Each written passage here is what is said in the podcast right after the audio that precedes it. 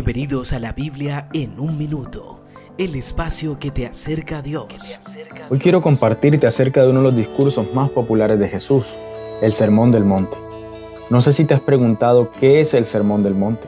Sin lugar a dudas, el Sermón del Monte constituye la base de las enseñanzas de Jesús narradas en los libros de Mateo y de Lucas en el Nuevo Testamento. Algunos teólogos afirman que el Sermón del Monte fue una compilación de los discursos de Jesús. En el libro de Mateo, el Sermón del Monte se desarrolla en los capítulos 5, 6 y 7. Entre algunas de las enseñanzas más populares se encuentran las bienaventuranzas. También se encuentran temas como el amor a los enemigos y las metáforas de la sal y la luz.